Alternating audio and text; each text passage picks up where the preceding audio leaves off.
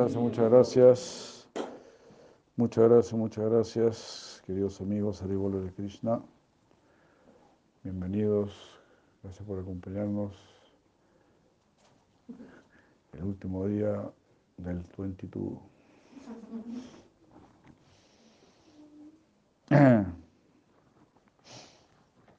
Hare Krishna. Hoy me llegó un,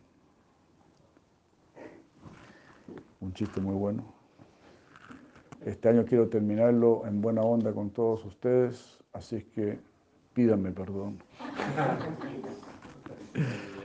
Está bueno, ¿sí?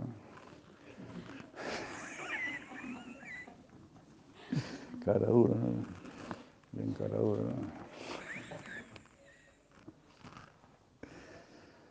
¿no?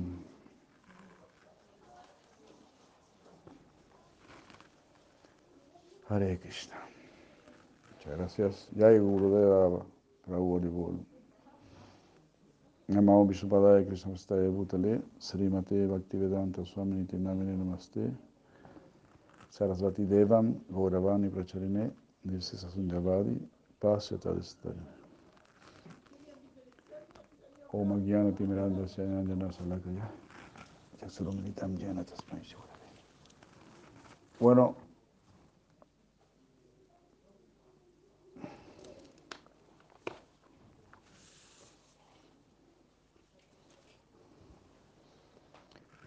Muchas gracias nuevamente por acompañarnos. Existe un proceso, una ciencia, para hacer nuestra vida auspiciosa. En eso consiste el proceso de Bhakti Yoga, este proceso que practicamos. Queremos hacer nuestra vida auspiciosa. Ya no queremos seguir sufriendo. ¿Y qué es lo natural en este mundo material? Por eso este, este, mundo material ha sido comparado con un bosque en llamas. En un bosque en llamas tú no puedes tener tranquilidad, no, no puedes tener paz. Siempre estás pensando, ¿será hasta dónde llega, llega el fuego ahora? ¿Será que ya va a llegar a mi casa? Ya pasó por la casa del vecino, qué sé yo. Entonces, así lo dicen los Vedas. Este es un mundo de ansiedad, un mundo de preocupación. Y así, la gente va a la universidad y hace muchas cosas para tener alguna seguridad en este mundo. Pero a fin de cuentas, pues nunca tienen seguridad. Con dinero, sin dinero, nunca hay completa seguridad.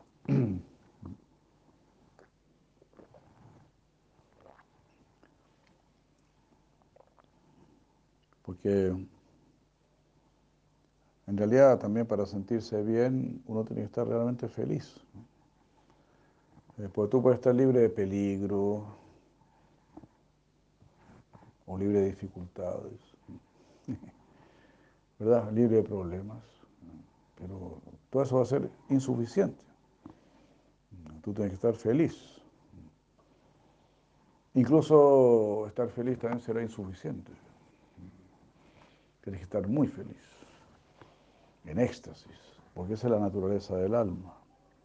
Esa es la naturaleza del ser. Anandam, felicidad, éxtasis. Y para que nuestro ser esté en Anandam, tenemos que relacionarnos con Parama Anandam, con la felicidad suprema, trascendental, Parama Anandam que significa Krishna. Sri Krishna es Parama Ananda. Rasaraj, recién estaba escuchando, Sirasira Maharaj. Sirasira Maharaj decía, Krishna, él es Rasaraj, el rey del placer, el rey de la felicidad, el rey de la relación amorosa porque solamente de la relación amorosa vamos a obtener verdadero placer, verdadera satisfacción, verdadera complacencia. Donde hay amor, hay fuerza, uno puede tolerar cualquier cosa, uno puede resistir cualquier cosa.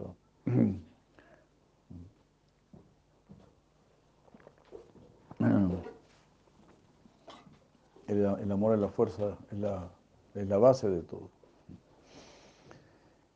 Es lo que nos da el verdadero entusiasmo, la verdadera potencia.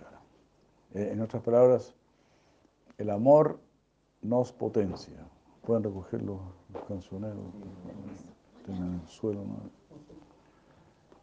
Hare Krishna, Madre Hare Krishna, bienvenida.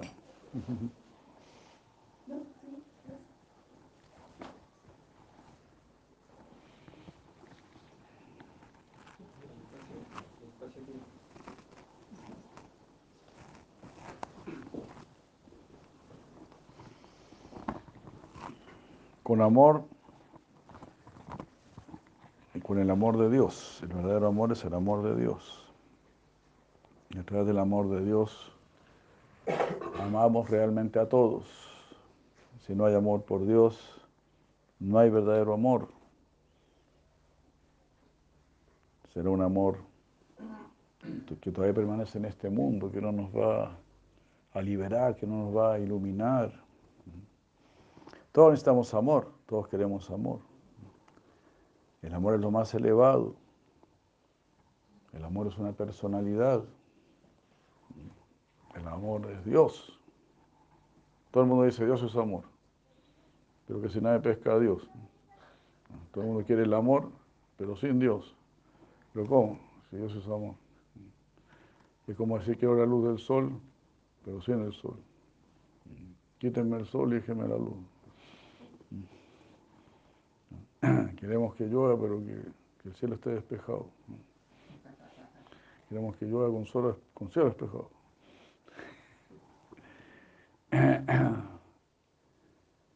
No es así. ¿Quieres amor? Como el Señor dice, nadie dirá no, no quiero amor, nadie dirá no quiero amor. Pero si quieres amor seriamente, realmente, tienes que ir a la fuente del amor al origen del amor. Y por eso lo que estás buscando, lo que tú deseas es lo más elevado, es lo más maravilloso, es Dios. Él es la fuente del amor, Él es el amor.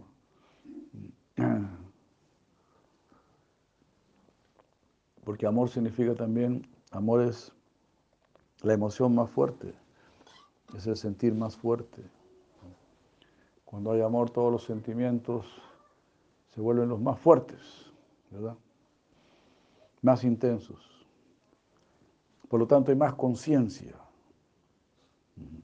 Cuando los sentimientos son más profundos, hay mayor conciencia, hay más vida. ¿Verdad? Una persona inconsciente no, no siente nada, ¿no? O una persona muy cubierta, muy ignorante, muy bruta, no siente nada. una persona más educada y más sensible. Si dice, oh, esta persona es muy sensible. Tiene muchas, mucha sensibilidad, muchas emociones. Entonces las personas santas son las más sensibles. Las personas santas no solamente están sufriendo si alguien no tiene para comer o si no tiene para vestirse. La persona santa sufre si una persona no está desarrollando su amor puro, si una persona no está desarrollando su sabiduría, si una persona no está elevándose, avanzando, si no se está liberando en otras palabras. Entonces a eso, a eso tenemos que dedicar nuestra vida. ya, pasó un año, ya otro año más, ya pasó, ya. Ah, como un relámpago, como dice la canción, ah, como una gota, como una, como una gota en el loto resbala la vida, como una gota en el loto resbala la vida. Los pies de Jari quiero servir. Ay, Rajareti vai pumamudanastan chanana so más loca.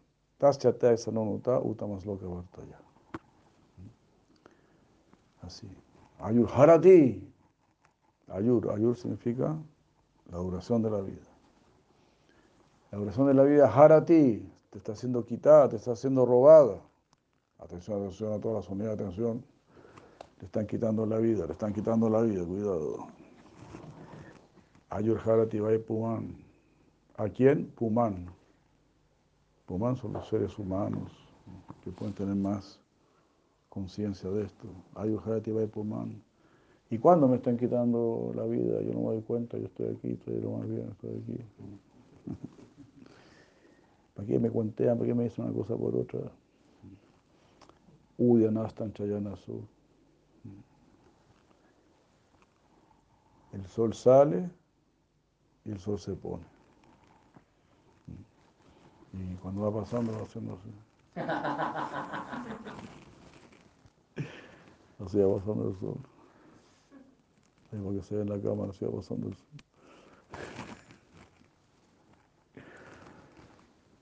¿Te das cuenta? Y en el reloj lo va marcando, ¿no? El reloj va marcando. Pim, pim, pim. Hare Krishna. El tiempo no se ve, pero nadie lo puede negar. ¿verdad? Hasta se puede marcar. Así que en realidad lo que no se ve, eso es lo que manda. Por eso lo que no se ve, eso es lo que nos interesa. Eso es lo más elevado. Todo este, este verso que estamos citando, la única persona que no se le robó ese tiempo precioso fue la persona que ocupó ese tiempo en meditar en el Supremo, en pensar en el Supremo. Esa persona ganó su tiempo, no perdió su tiempo. Esa persona ganó tiempo. Esa es la invitación que nos hace el Srimad Bhagavatam. Así que ahora que viene el 23, este, aprovechemos. Año nuevo, vida nueva, dicen por ahí.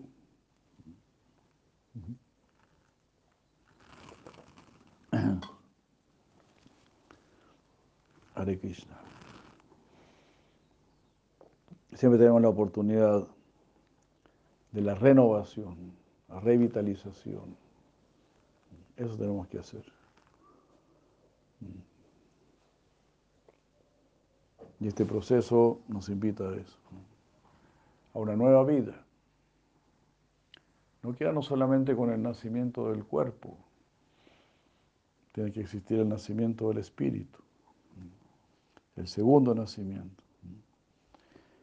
El nacimiento del cuerpo, toda la gente celebra el nacimiento del cuerpo pero nadie celebra el nacimiento del espíritu. Porque también nadie se nació en el espíritu. Entonces tenemos que nacer en el espíritu. ¿Y qué significa nacer en el espíritu? Significa buscar la verdad. Voy a tomar mi vida en serio. Y Voy a buscar la verdad. ¿Qué significa buscar la verdad? Conocer el átomo, conocer la célula, conocer el ADN, conocer Marte, Júpiter. Conocer la verdad es conocerse a sí mismo. Así de fácil. O así de lógico más bien, porque muy fácil no es.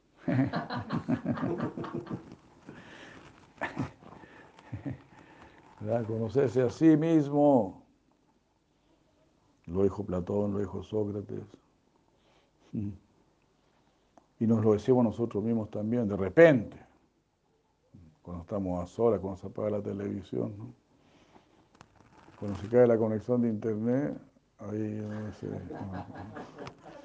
uno piensa, ¿quién soy yo? ¿Qué estoy haciendo aquí?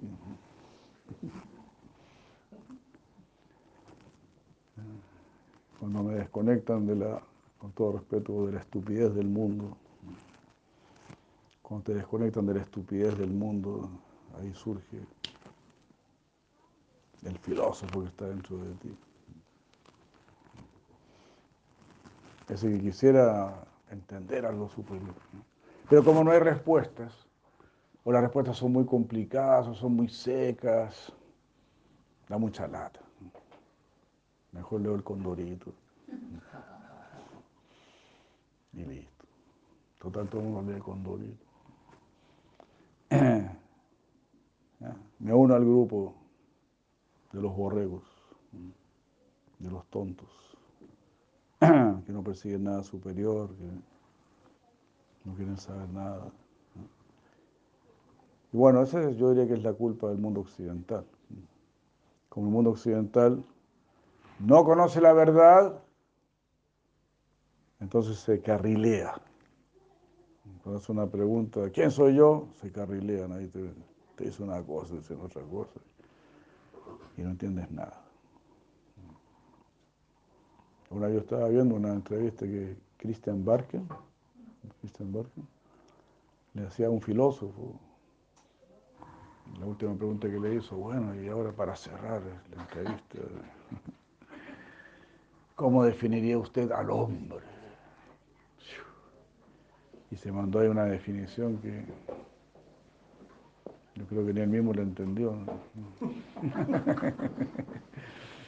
¿Qué dije? Habrá hecho ya después la, la entrevista para saber qué dije.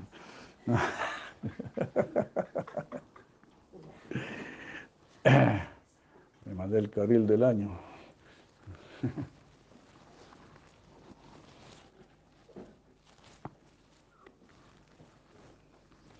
Entonces es así.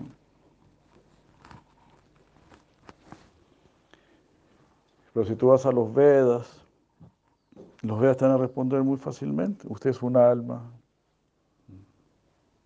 Hare Krishna, bienvenidos, muchas gracias. Hare Krishna, felicidades, Hare Krishna.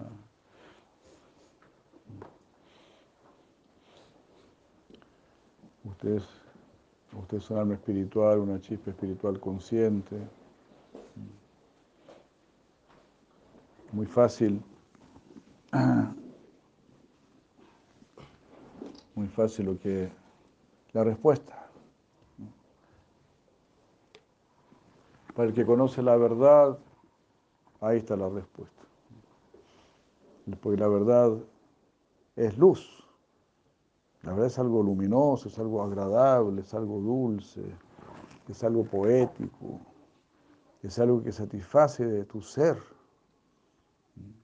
conocer el ser, saber acerca del ser, será lo que te, te va a complacer, porque están hablando de ti. Y el ser es algo muy bello, es algo trascendental, es algo que supera este mundo. Jesucristo mismo dijo, el alma vale más que todo el mundo. El alma vale más que todo el universo entero. Tú puedes juntar todas las bellezas del universo, pero si ves tu alma, vas a sacar de aquí todo el mundo. ¿no? no me interesa más este mundo. Percibí mi alma, percibí mi ser. Ahora quiero conocer ese ser supremo, mi origen, mi padre, mi padre y mi madre y mi abuelo. Eso quiero conocer ahora. Y todo eso nos lo enseña el Veda. La conciencia de Krishna está transmitiendo el conocimiento del Veda, los libros de conocimiento. Es muy serio, es muy importante, es real. Es una escuela, es una escuela seria. Viene el señor Brahma, se dan cuenta. En la India hay cuatro escuelas fidedignas. Una viene del señor Brahma, otra viene del señor Shiva, otra viene de la diosa Lashmi, otra viene de los cuatro Kumaras, que son cuatro niños sabios. O sea, que se conservan en cuerpo de niño, pero tienen miles, miles y millones de años. los cuatro Kumaras, con su poder místico, se mantienen siempre como niños.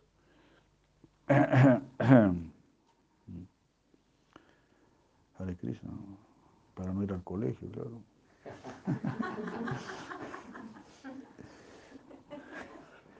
Ya no, te, ya no tengo que escuchar eso.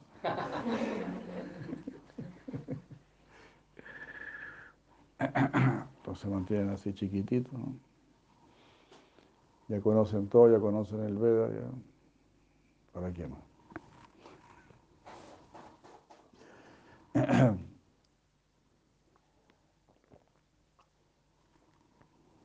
Claro, el pobre Prahlad creció ahí, sí, a sí lo mandaron al colegio. Los Kumaras dijeron a nosotros, ¿no? nosotros no nos hacen eso. Ah. No, yo creo que es mejor abrir, ¿eh? porque hace mucho calor. ¿eh? No sé.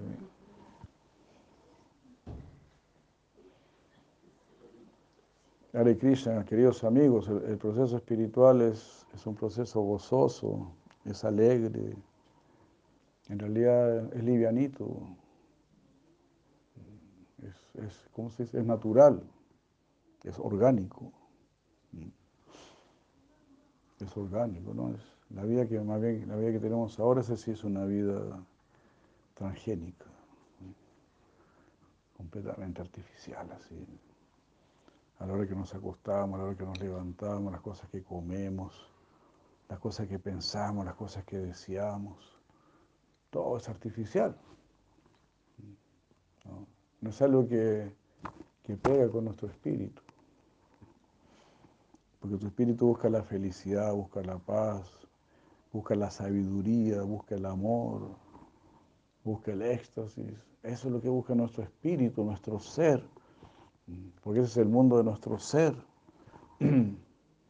La mente es la que, la que pide chocolates, helado, papa frita, un carro, una casa, un helicóptero, viajar a, a Turquía, qué sé yo, a Francia. Es la mente, the mind, la, loca de la casa. La loca de la casa, que quiero esto, que quiero esto otro salen a vitrinear, ahora quiero esto, ahora quiero esto otro. Porque eso produce un cierto placer cuando tú adquieres algo y compras algo. Te atiende muy bien, es un momento que te atiende muy bien.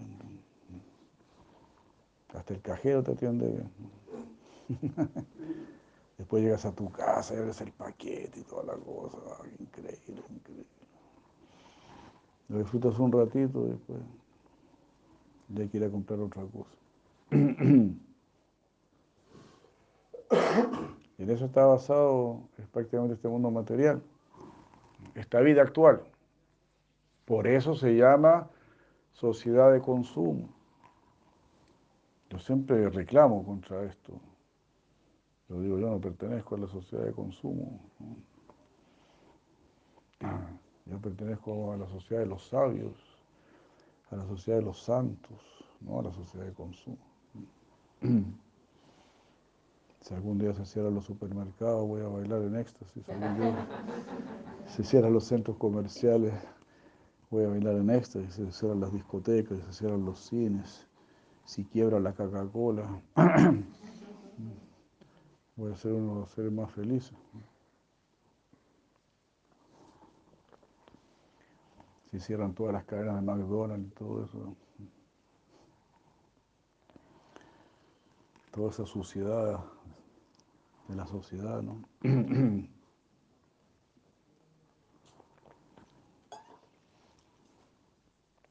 Pero a uno lo entrenan para ser un consumidor y para estar orgulloso de ser un consumidor, tener más poder adquisitivo. Pero ¿qué es lo que está adquiriendo? Puras bobadas. A fin de cuentas son puras bobadas tengo ahí tiradas en el, arrumadas en el ropero, qué sé yo dónde. Eh, todo termina en el cuarto de los cachivaches. Lo que tanto deseaste algún día, ahora pasa a propiedad de papá Guarén.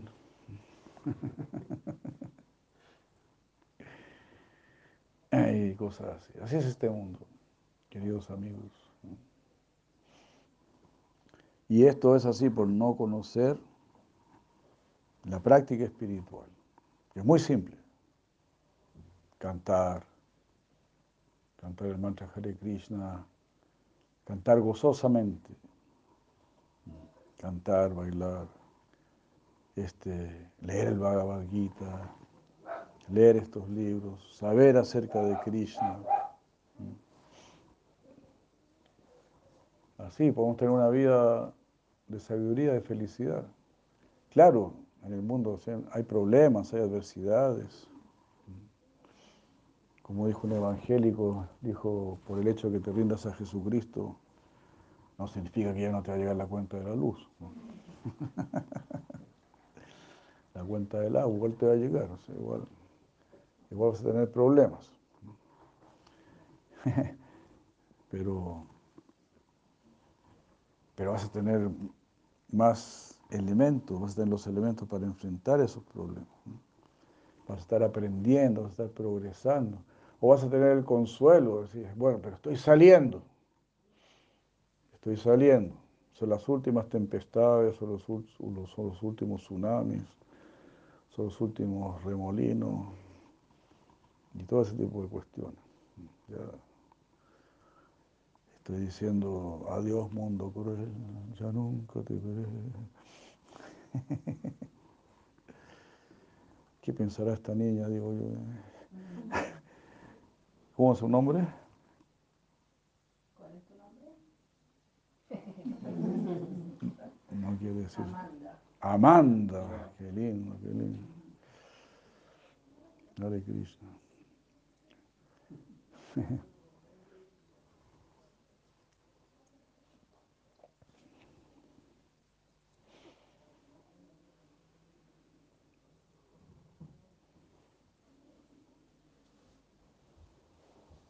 Entonces, el eh, pues, si ustedes ven, si ustedes ven, eh, objetivamente, las personas, ¿qué quieren las personas santas?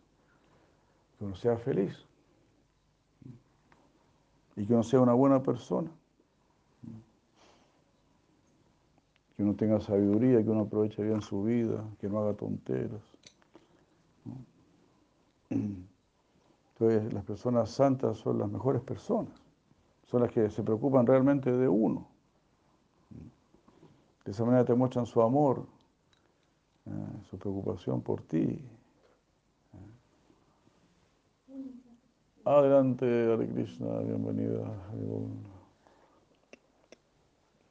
Hare Krishna, bienvenida. Bueno, y el Bhakti Yoga, pues se centra en esto, el Bhakti Yoga. Se centra en el cultivo del amor, en el cultivo de la santidad, porque santidad significa elevación espiritual, elevación del ser, elevación del alma, preocupación por el ser. Así que prácticamente no, no tenemos otra alternativa porque somos seres espirituales.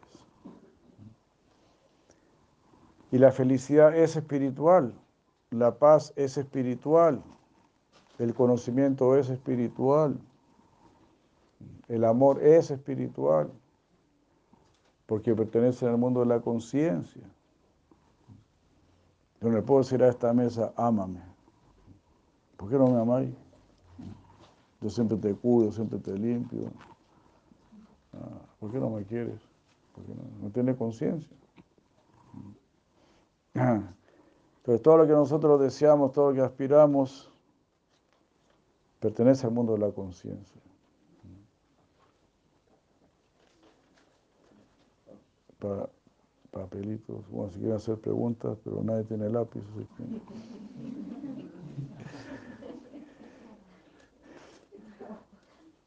Pero bueno, entonces... El próximo domingo pasamos, estábamos El próximo año, eso es para que, para que vengan el próximo año también. Está todo fríamente calculado.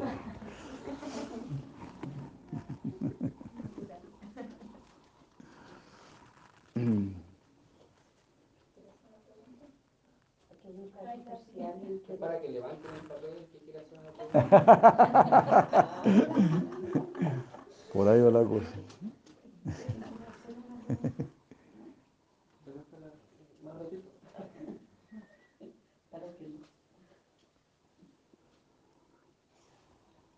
Entonces, así analicemos eso. Nuestras preocupaciones en realidad son espirituales. Alguien dijo, no sé si te ya de Chardin fue el que dijo, ¿cómo es que dijo? no es que somos, no es que somos seres materiales viviendo una experiencia espiritual, ¿no? porque a veces alguien dice, uy, tuve una experiencia espiritual, uy, viví una experiencia espiritual. Entonces no es que tú eres un ser material que de repente vive una experiencia espiritual. Tú eres un ser espiritual que está viviendo una experiencia material. es una explicación muy buena, ¿no? Somos seres espirituales. Y, de pronto le escucha esto, uy, sí, es verdad, soy un ser espiritual viviendo una, experiencia material. Entonces no estoy bien, no estoy viviendo la, la experiencia que realmente debería vivir. Porque si yo pregunto, ¿qué es superior, lo espiritual o lo material? Naturalmente surge, naturalmente, espontáneamente, por lo espiritual. Porque lo material ya, lo hemos vivido, ya lo hemos experimentado y, y, es más fome que chupar un clavo, como se dice. Lo material ya lo probaste ya. Quizás hasta fuiste un pasajero del Titanic.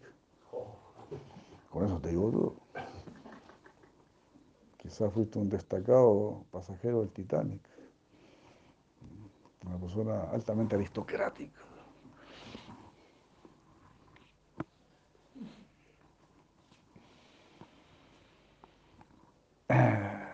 Entonces, ahí podemos ver, podemos detectar nuestra sabiduría interior como muchas veces decimos. ¿Qué es mejor, lo material o lo espiritual? ¿Qué es mejor, lo eterno o lo temporal? Ya sí. Y yendo a lo, más burdo, ¿qué es mejor, la cerveza o, el jugo de frutas? ¿Qué es mejor? ¿Acostarse temprano o acostarse tarde? ¿Qué es mejor, levantarse temprano o levantarse tarde? Ve que usted tiene sabiduría interior. Pero no la practicas. ¿Qué es mejor, tomar o no tomar, fumar o no fumar? ¿Qué mejor? Sabemos todo, sabemos todo, pero está ahí dormido.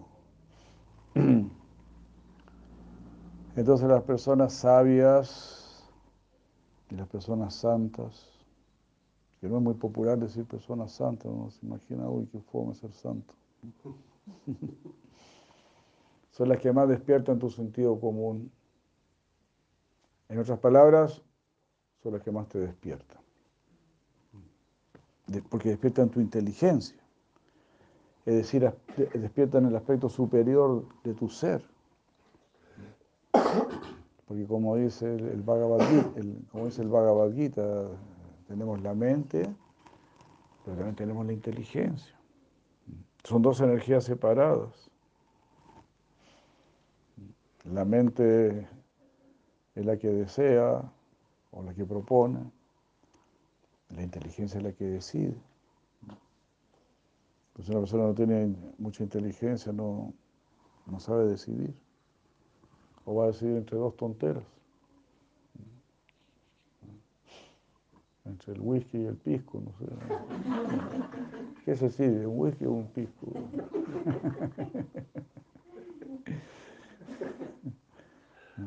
¿Qué le gusta a usted, la patita o la alita del pollo? ¿Qué le gusta?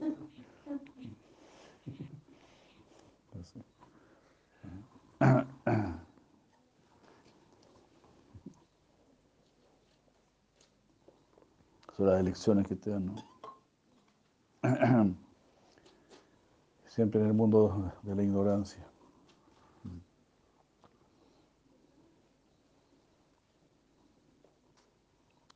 Entonces, bueno, aquí estamos eh, dando a conocer esta sabiduría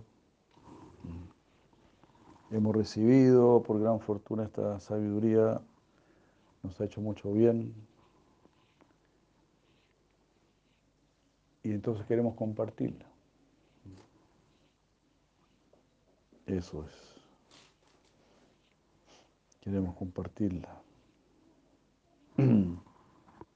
Sentimos que es nuestro deber. ¿no? Porque nuevamente volvemos a repetir, tener este cuerpo humano es algo tan valioso, tan valioso. Este cuerpo humano significa que estás en el umbral de la salida, estás en el, portón de salida y, ah, y, la puerta está media abiertita. Tú tienes que decidir ahí para dónde vas, para dónde vas a mirar. Pero si usted quiere ahora, usted puede salir. Si usted quiere, usted se puede liberar. Usted, usted puede trascender. Solo depende de cómo usted observa el mundo y cómo usted se maneja en el mundo. Como dijo el sabio Narada Muni, el gran sabio Narada, él dijo, si una persona es mordida por una serpiente, el mismo veneno de la serpiente aplicado terapéuticamente puede salvar a esa persona. O también si una persona tiene, sufre de indigestión por haber tomado mucha leche, la misma leche eh, cortada o como cuajada, ¿no? Sirve para aliviar tu indigestión láctea. Entonces, así, lo, mismo que causó tu problema, eso mismo puede resolver tu problema. Pero si lo aplicas de manera terapéutica. Entonces, si las mismas actividades que están causando nuestro cautiverio, si las aplicamos de manera terapéutica, esas mismas actividades serán causa de nuestra liberación. Serán causa de nuestra liberación.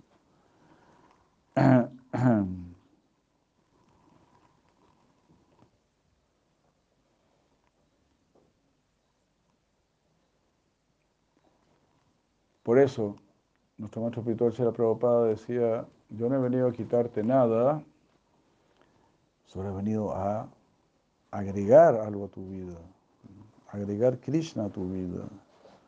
Ah, las actividades que tú haces, hazlas como una ofrenda a Krishna. Eso es Bhakti Yoga. No actúes solamente para ganar un sueldo o para tener fama, para tener poder. Actúa como una ofrenda al Supremo. Entonces, de esa manera, las mismas actividades serán causa de nuestra liberación.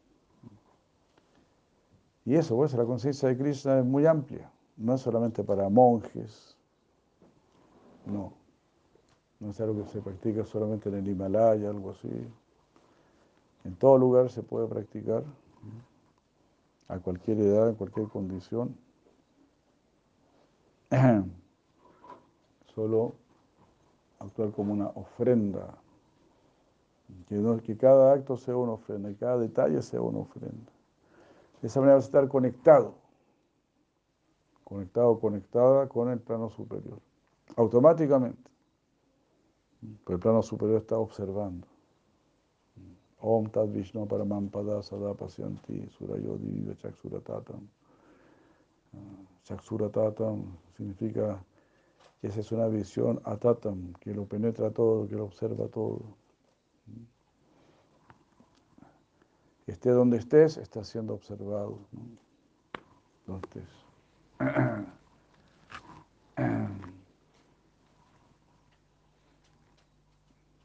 Pero observado para bien.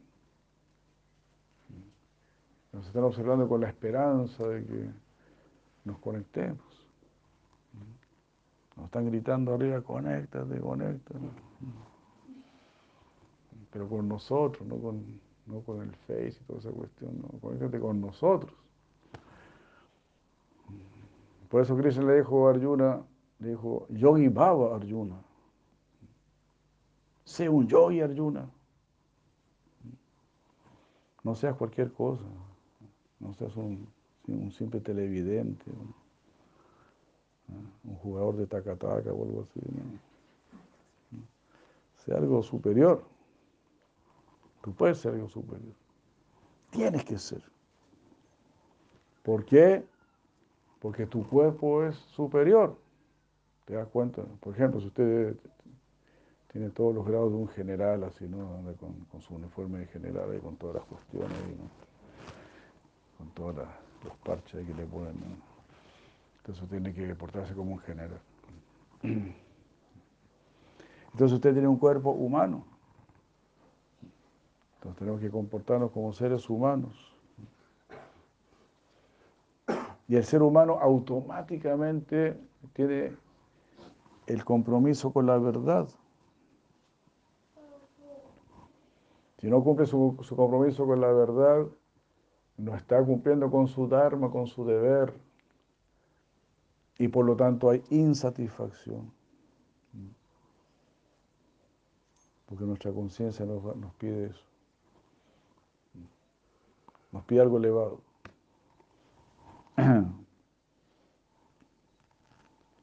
Eso. Aquí está entonces, queridos amigos, el Bhakti Yoga, para que tengamos algo elevado, algo hermoso. Hare Krishna. Gracias por venir a pasar el año nuevo aquí con nosotros. Muy importante para que cerremos bien el año, digamos, y empecemos cantando el santo nombre, ¿no? Eso es algo muy poderoso. Eso será muy auspicioso. Montañas y montañas de karma son destruidos cuando uno canta el santo nombre. Se dice que tú no puedes cometer tantos pecados como para que el mantra Hare Krishna no los pueda destruir. Si hay una competencia, el mantra gana. Entonces el mantra Hare Krishna va a destruir todos nuestros karmas de todas las vidas, todas las vidas que hemos tenido. Nidrajati Kintu Chabakti Vayam, dijo el señor Brahma. Todos los karmas serán destruidos, serán reducidos a cenizas. Nirdajati. Kintu Chabakti Vayam. Bhakti Vayam, si practicamos Bhakti.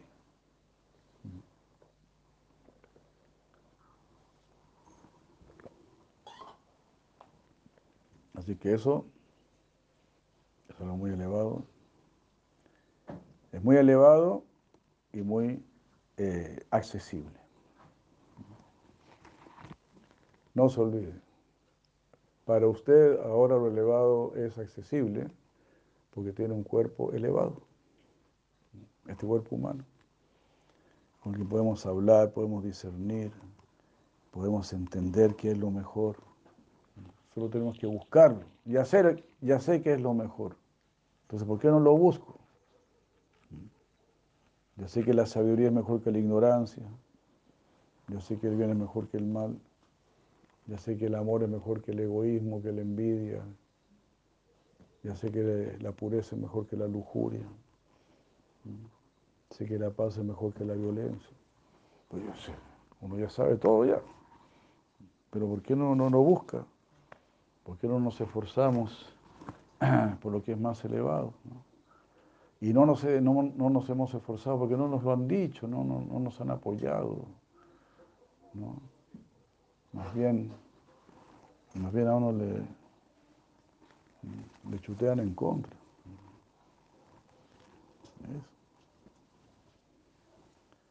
Porque estamos mal acompañados, mal guiados, ultra mal guiados. ultra mal guiados. En la mañana, imagínense, en la mañana estuvimos leyendo de una tesis que fue aprobada, Escucharon eso, ¿no? Una tesis que fue aprobada por la Universidad de Chile, apoyando la pedofilia. ¿Cómo, ¿Cuál era el título? ¿Cómo era? El título de la tesis se me olvidó algo. Agustín Laje hablaba de eso. El derecho prohibido del, del, pedagogo. El derecho prohibido del pedagogo. Del pedagogo. El derecho prohibido del pedagogo. Algo así. Lo que el pedagogo siempre ha querido hacer y no se lo han permitido. Al pobrecito. Algo completamente demoníaco. Demoníaco, así que va a morir. El deseo culposo de los pedagogos. Sí, sí, el deseo culposo. El deseo negado del pedagogo. Eso. Ser pedófilo. El deseo negado del pedagogo. Eso está detrás de un programa que se llama Educación Sexual Integral. Sí, la barbaridad más grande. Todo lo que está sucediendo es tremendo.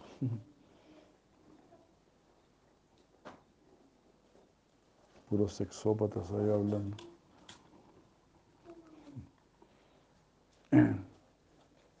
Muchísimas gracias. Maharaj, eh, Maharaj.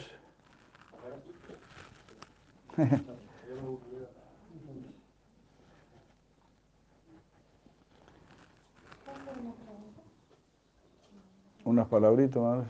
Maharaj Sauti, Maharaj nos está visitando también. Él estuvo muchos años en México. Él es oriundo de este país. Entonces, también para que lo conozcan.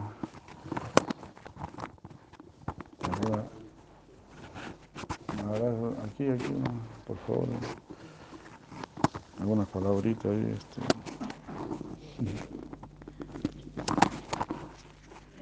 Hare.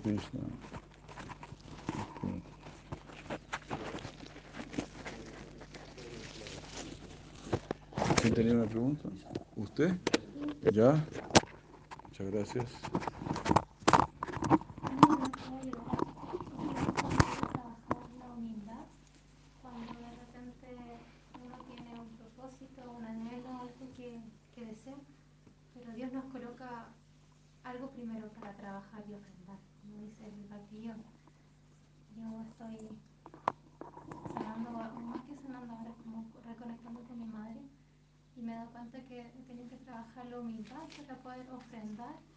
más allá de lo que ella me haga sentido no en mi verdad interior, ser capaz de lo que yo realice, ofrendárselo a la divinidad. Entonces, ¿cómo puedo trabajar la humildad para dejar esa resistencia, como no sufrir por el proceso?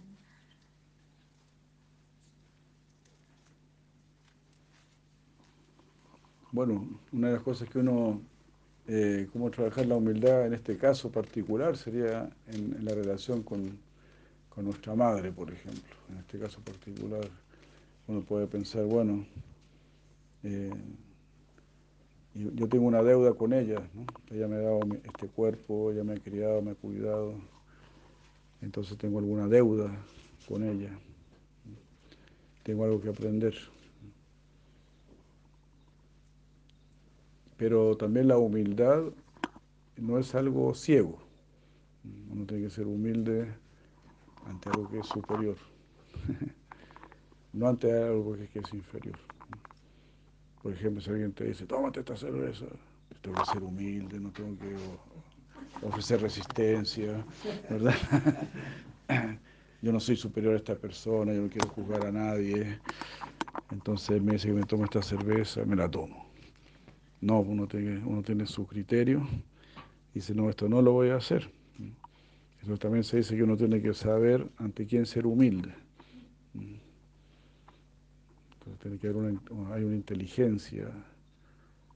La, humildad está llena de inteligencia.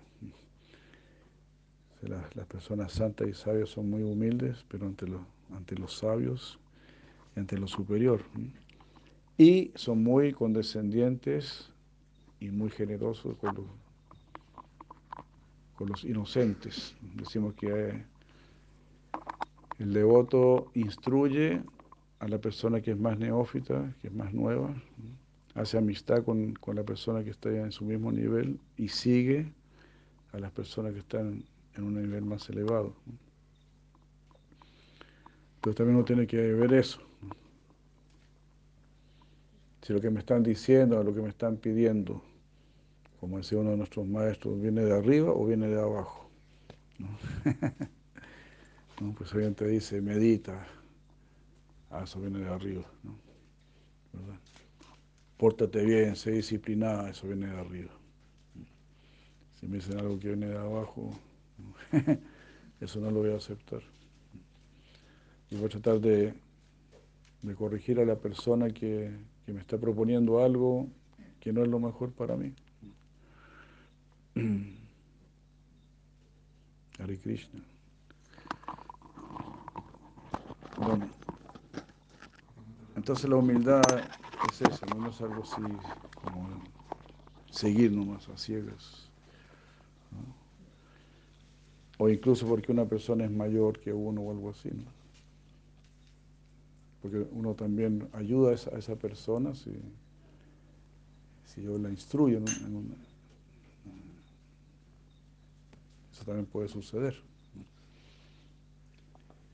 La instrucción puede venir de un hijo, de una hija también.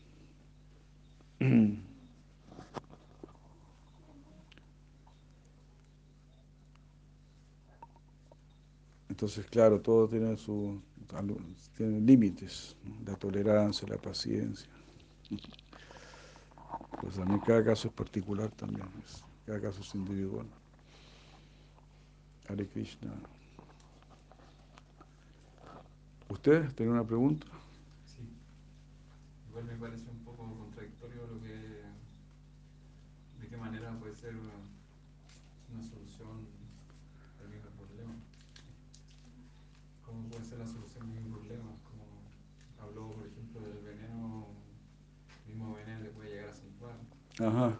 Si lo llevamos como al día a día, ¿de qué manera, por ejemplo, tus preocupaciones o tus problemas diarios te pueden salvar? De que, que uno está envuelto todo el día, intento seguir a Krishna, tiene que pagar la luz, el agua, envolverse un poco en sus problemas mentales o, o del día a día. Es que simplemente la- las actividades uno, las tiene que hacer como una ofrenda al Supremo. En eso consiste todo. Uno igual tiene que trabajar, igual tiene que pagar la luz, el agua y, y resolver todos los problemas. Pero no, no está trabajando solo para ganar dinero o porque quiere ahorrar para las vacaciones o quiere cambiar de auto o algo así, sino que, claro, igual va a ir de vacaciones, igual podrá cambiar de auto, pero su interés principal es, es, Dios. Es entender todo lo que yo estoy haciendo gracias a Él. Todo se lo ofrendo a Él, se lo dedico a Él. Eso es estar en yoga, en conexión.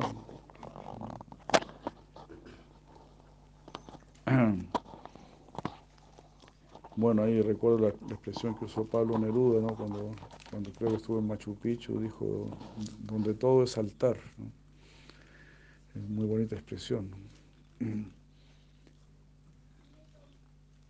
Todo lo que estaban haciendo era una ofrenda. La, danza, la, la cocina, la comida, el hablar, todo. Todo tiene una conexión. Los pueblos originarios son así, ¿no? Tú no ves a un hombre bailando con una mujer, ¿no? Ellos bailan como una ofrenda eh, para algo, algo superior. Y las ofrendas que hacen es para algo superior. Las ofrendas de alimento y todo, agradecimientos y todo, están conectados con algo superior. Ya, y bueno, volvimos a Maharaj Sauti, me dio unas palabras. Por favor, toma esto Maharaj, para que lo escuchen bien.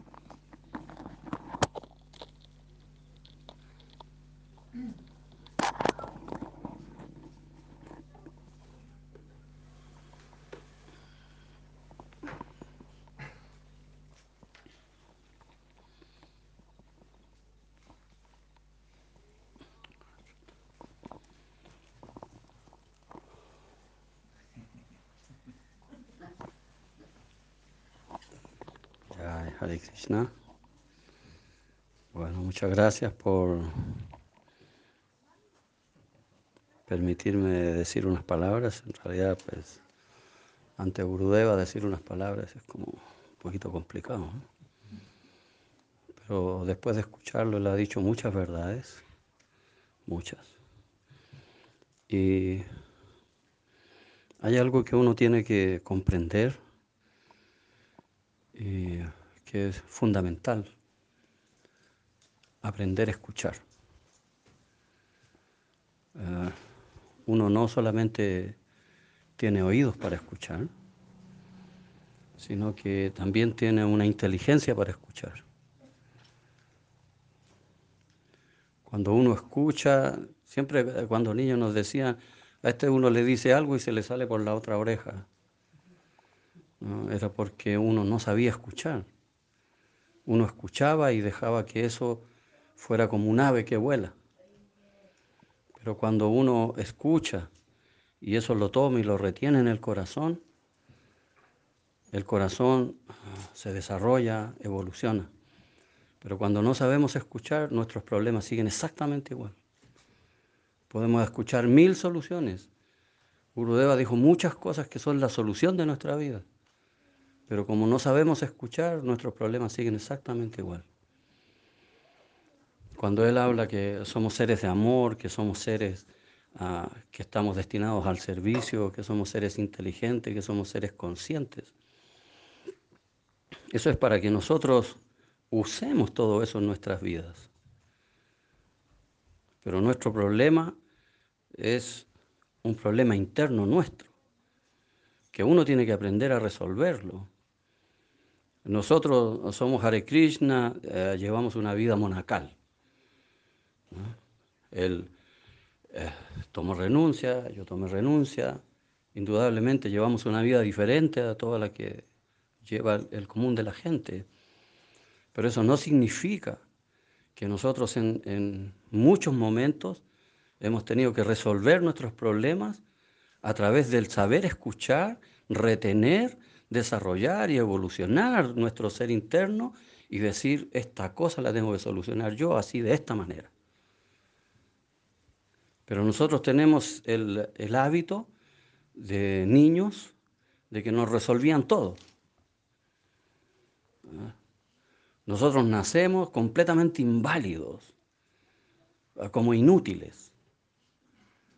No, no sabemos hablar, no sabemos en el momento que hay que defecar o no defecar, no sabemos el momento que hay que orinar o no orinar, no sabemos cómo se come, no sabemos pedir que, estamos, que, tenemos hambre, no, sabemos si es una pulga la que nos está eh, picando o es, el estómago que nos está pidiendo comida.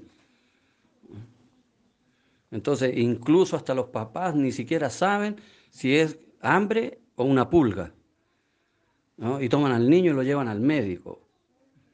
Y el médico dice, no, Michael, devuélvele la plata, era una pulga que tenía en el calzón y el bebé dejaba, no, dejaba de llorar.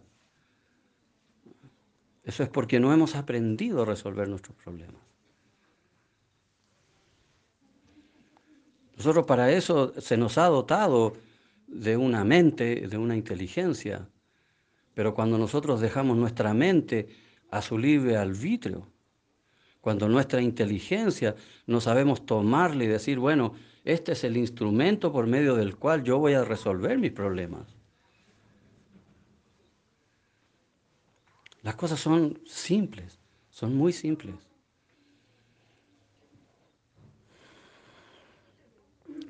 Yo también trabajé, yo también tuve que estar rodeado de karmis. Miles de rodea, me rodeaban donde yo trabajaba, eran miles. En esa empresa eran más de 1.500 trabajadores y todos eran karmis. Ninguno era vegetariano, todos bueno, una gran parte fumaba, tomaban, llegaba el día sábado, se iban a una fiesta. ¿Y qué hacía yo?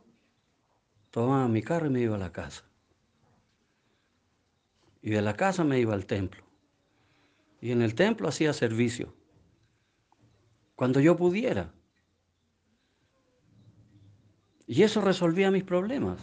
Internos, no externos. El problema tiene que ser resuelto dentro de nuestro corazón. Los problemas no se resuelven afuera. se, se resuelven adentro. Cuando tú resuelves tu problema interno, cuando tu ser interno sea el que resuelve, el mundo va, va a tener una solución en tu vida.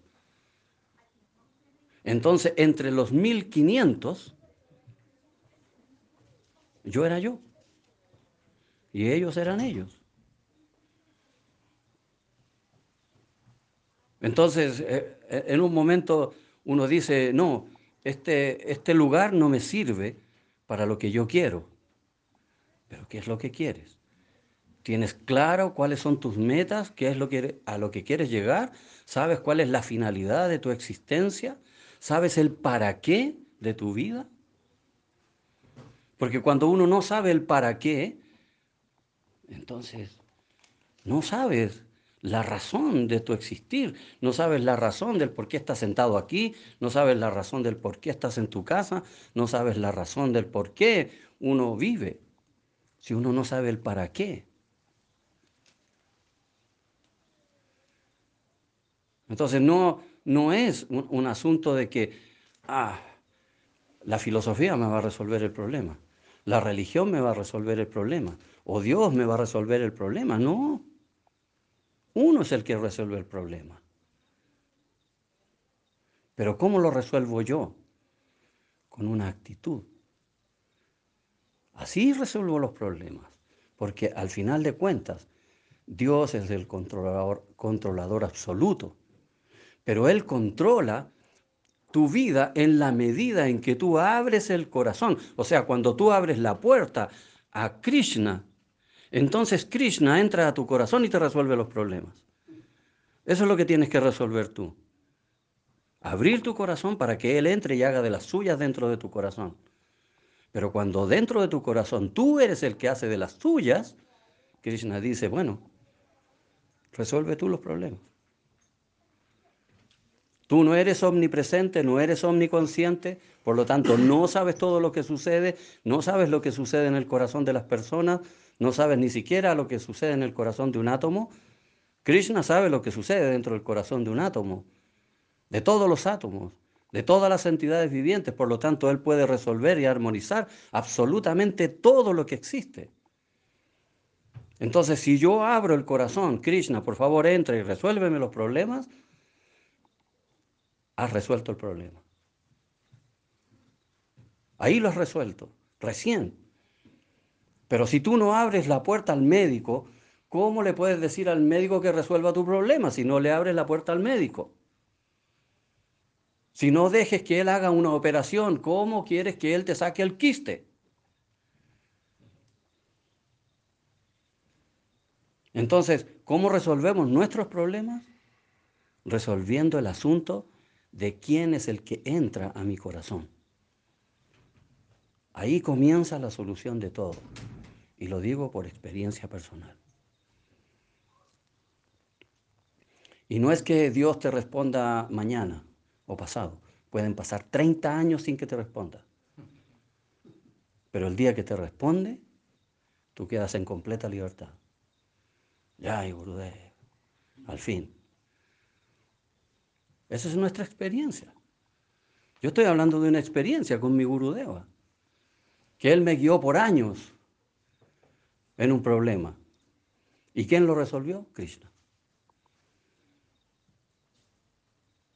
Al final Krishna es el que resuelve todo. Pero uno es el que tiene que abrir el corazón y decirle, yo soy un inútil, soy un tarado, no entiendo nada, porque no conozco lo que hay en el corazón de nada y de nadie. Él está en el corazón de cada átomo, nosotros estamos sentados sobre millones de átomos. Y Él está ahí presente, sabiendo hasta lo más íntimo que sucede en nosotros y lo más íntimo que sucede en las demás personas y lo que sucede en los animales. Salvaron una araña de rincón.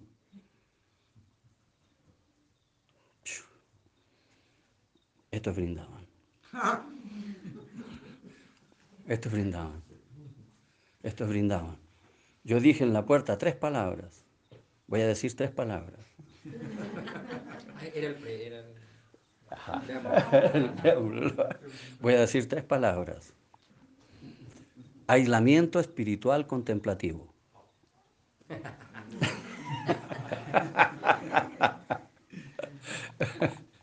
Indudablemente eso necesita una explicación. ¿no? De, más de tres palabras. De más- sí, ¿no? Cada palabra es una profundidad ah, espiritual. Dice un aislamiento, ok.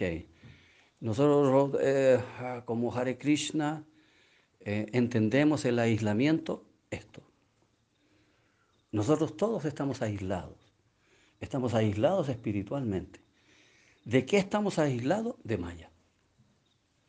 Ese es el aislamiento espiritual. es una parte de la explicación, ¿eh? no es la totalidad de la explicación. Aislamiento espiritual contemplativo. Nos aislamos de Maya juntos y contemplamos la nueva visión, contemplamos la espiritualidad, contemplamos las razones. ¿Saben? Aquí estamos todos tranquilitos, cantamos como unos locos recién, ¿no? Pero en paz. Se nos olvida todo lo del mundo. Aislamiento espiritual. Y contemplativo. Estamos cantando, cantando, cantando, cantando, cantando. Estamos en una contemplación espiritual. Esa es una explicación. Pero si uno aprende a reflexionar correctamente desde la plataforma espiritual, estas tres palabras son toda la experiencia espiritual que necesitamos tener. Cuando, si nosotros estas tres palabras, aislamiento espiritual contemplativo, lo llevamos a, la- a las alturas más elevadas de la espiritualidad, ¡wow! ¿Saben? Ellos están allá aislados espiritualmente contemplando la eh, Anandam. Están completamente aislados. Ellos no saben de nuestra existencia. Tienen un aislamiento espiritual. Y nosotros amamos y queremos ese aislamiento espiritual, en donde Maya no tenga ninguna incidencia en nuestra vida. Queremos que Maha Maya nos controle. Aislamiento espiritual contemplativo, de pe a pa.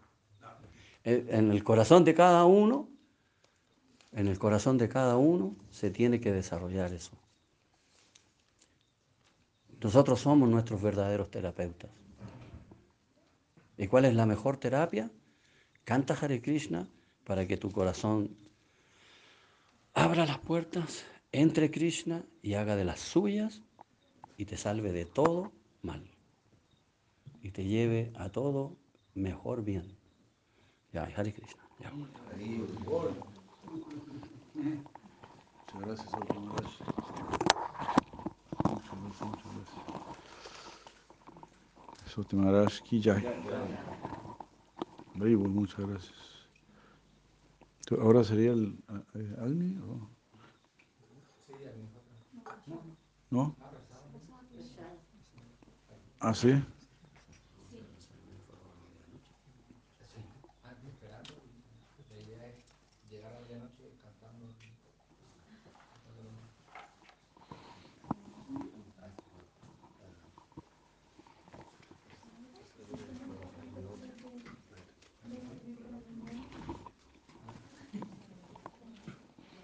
Muchas gracias. Bueno.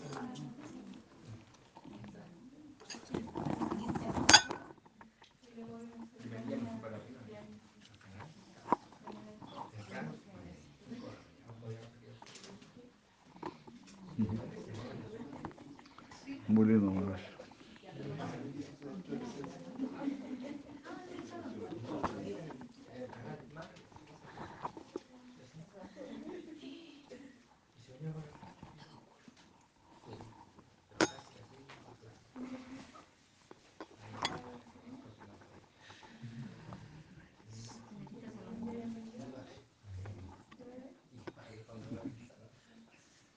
¿Te van a hacer prashana ahora?